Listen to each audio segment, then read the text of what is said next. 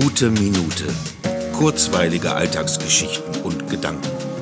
Mein Name ist Matthias Hecht und jetzt geht's auch schon los. So saß ich vor dem Rechner und vergaß, was ich wollte schreiben, um dadurch zu zeigen, was ich erlebte an diesem Tag.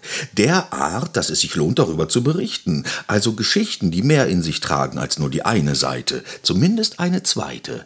Es lässt sich hinterfragen, welch tieferer Sinn doch darin liegt, indem man das oben mit dem unten tauscht, dahinter schaut und mit den Ohren lauscht, ob mir das Geschehen etwas taugt, um mehr darin zu sehen als andere, die einfach davor stehen. Es ist das Spiel mit Dimensionen, Perspektiven und Emotionen, das in sich birgt so viel, was wir eben nur dann erleben, wenn wir getrieben sind vom Streben nach dem Sinn hinterm Sinn, das fast so ist, wie sich zu verlieben in das Grübchen auf dem Kinn.